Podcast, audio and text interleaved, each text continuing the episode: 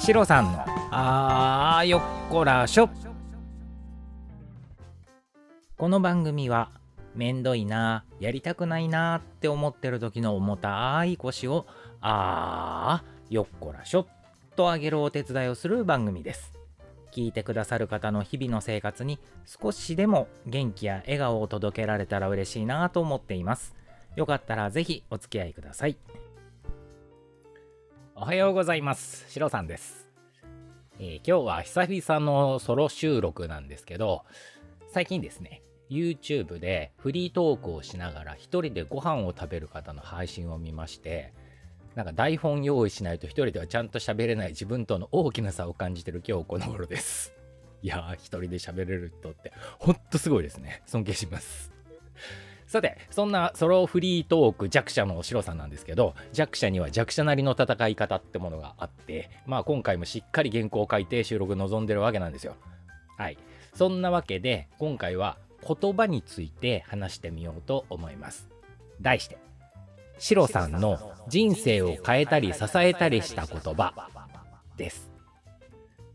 え皆さんは人生を変えるような言葉に出会ったことってありますか？僕にはそういう言葉がいっぱいもう数えきれないくらいあるんでそれをちょっとずつ小出しに紹介していこうと思ってます。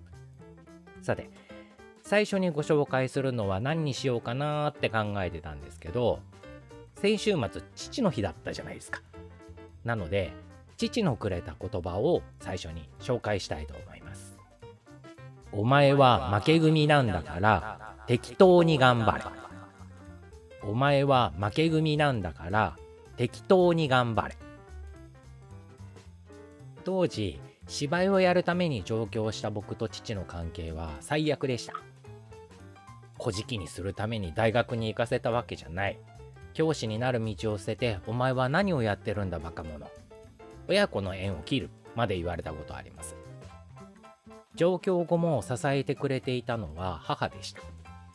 父との間を取り持って金銭的な援助もしてくれてもう思い出すだけで申し訳ない気持ちになるんですけど母が僕と父の間を取り持ってくれた話はとりあえずまた別の機会に。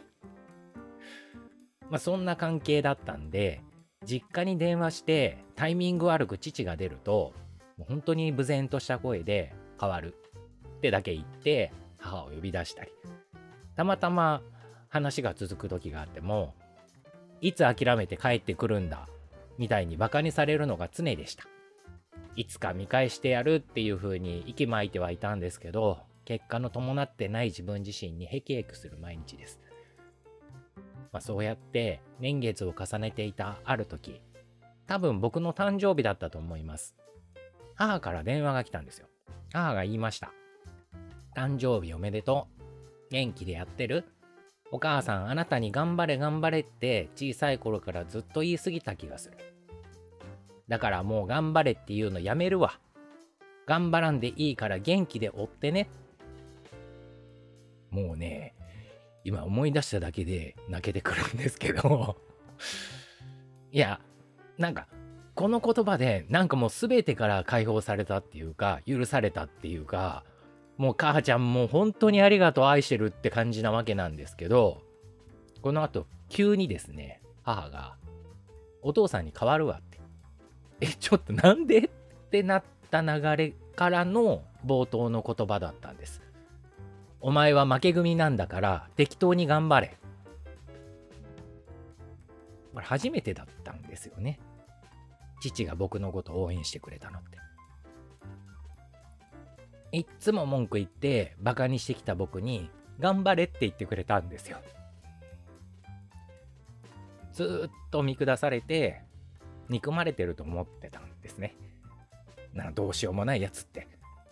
でも違ってました。愛されてたんですよね。ただ、バカな息子をずっと見守ってくれてたんです。いや、悔しかったですよ。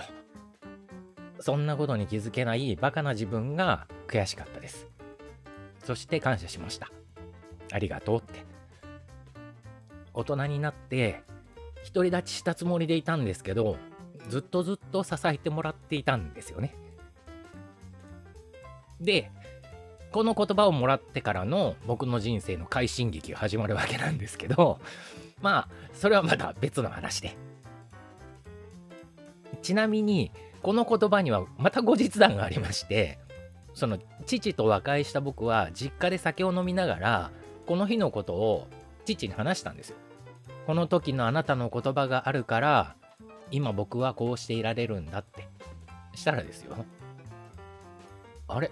そんなこと言ったんだ。それはお父さんひどいこと言ったなって バカ野郎って話ですよこっちはありがたく受け取ってんだから、そういうことにしとけよって いう話なんですけど、そして父はこう続けました。負け組か勝ち組かなんて死ぬまでわからない。お父さんが悪かった。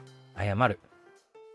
おごらず、諦めず、適当に頑張れって。だから僕は今でも適当に頑張れます。父ちゃん、ありがとう。愛してる。